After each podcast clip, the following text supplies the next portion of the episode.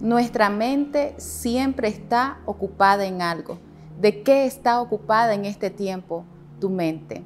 Esto es importante porque aquello que la ocupe y se establezca en ella es lo que va a dirigir tu vida, es lo que va a producir en tu vida. En relación a esto, la palabra nos aconseja en Filipenses 4:8, finalmente hermanos, piensen en todo lo que es verdadero, en todo lo que merece respeto, en todo lo que es justo y bueno Piensen en todo lo que se reconoce como una virtud y en todo lo que es agradable y merece ser alabado. Medita en esto, en qué estás pensando o de qué forma estás pensando referente a alguna situación.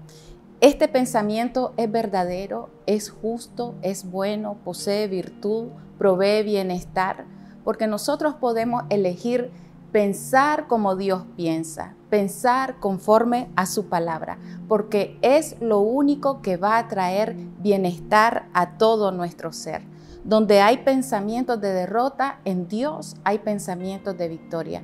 Donde hay pensamientos de enfermedad, en Dios hay pensamientos de sanidad. Donde hay pensamientos de pánico y de temor, en Dios hay pensamientos de seguridad. Donde hay pensamientos de muerte, en Dios hay pensamientos de vida. Elige pensar como Dios piensa conforme a su palabra y recuerda que la palabra dice de nosotros que tenemos la mente de Cristo. Que Dios te bendiga.